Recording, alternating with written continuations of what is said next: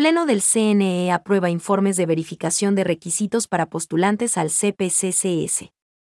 Este jueves, 11 de agosto de 2022, el Pleno del Consejo Nacional Electoral, CNE, aprobó los informes de verificación de requisitos, prohibiciones e inhabilidades de los postulantes registrados para las candidaturas al Consejo de Participación Ciudadana y Control Social, CPCCS, elaborados por la Comisión Verificadora.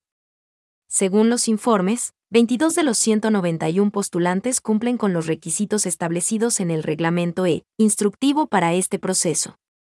En consecuencia, de los 168 postulantes restantes, 16 presentan alguna inhabilidad o prohibición y 106 no cumplen requisitos, como haber recibido sentencia ejecutoriada que condene a pena privativa de libertad, mantener contrato con el Estado como persona natural, socio, representante o apoderado de personas jurídicas, tener obligaciones pendientes con el Servicio de Rentas Internas, ESRI, o con el Instituto Ecuatoriano de Seguridad Social, IESS, entre otros que constan en el reglamento.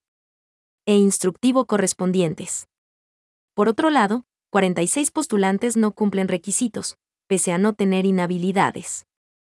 Entre los documentos que debían presentar son aquellos que acrediten probidad notoria, trayectoria en organizaciones sociales, en participación ciudadana, en lucha contra la corrupción, hoja de vida firmada, una carta que exprese las razones para la postulación, declaración juramentada rendida ante notario público o cónsul, según el caso y un postulante renunció.